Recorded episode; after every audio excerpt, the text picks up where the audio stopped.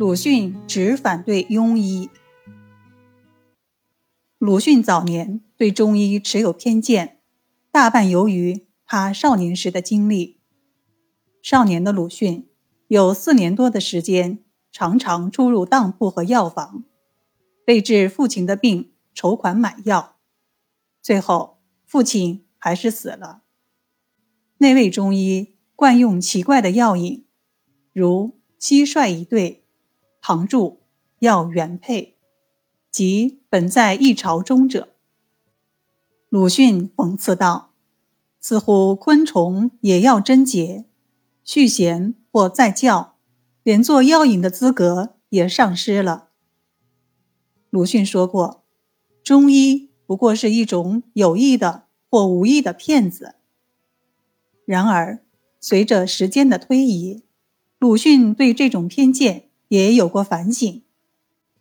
他承认，这种偏见大半是因为他耽误了我父亲病的缘故吧，但怕也很夹带些切肤之痛的自己的私怨。鲁迅也看中医的书，买了不少中医书籍。鲁迅日记记载，一九二七年八月二日，买了《六里斋医书》一部二十二本。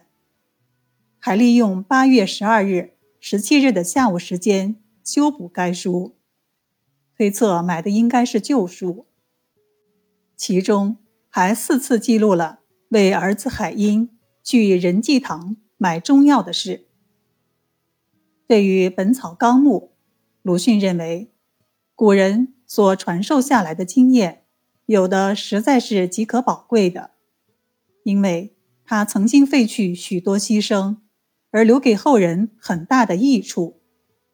偶然翻翻《本草纲目》，不禁想起了这一点。这一部书是很普通的书，但里面却含有丰富的宝藏。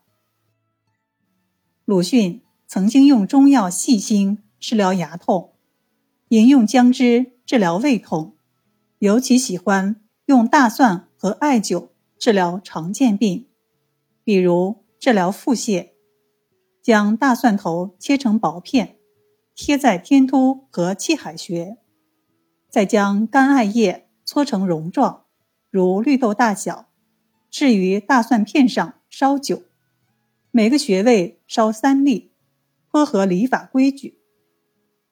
不仅如此，鲁迅还留心收集民间验方，在浙江师范学校任教时。还与近代学者张宗祥慎重筛选这些验方，将其中五十条有效者编辑成册，题名为《验方实录》。二零零八年，在全国政协会议期间，全国政协委员鲁迅的儿子周海婴对记者说：“曾有人著文说鲁迅反对中药。”更不信中医，实际似乎并不如此。我父亲并不反对中医，反对的只是庸医。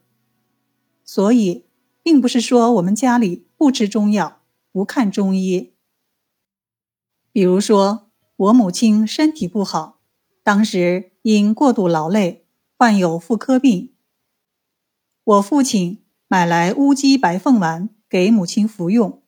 很快见效。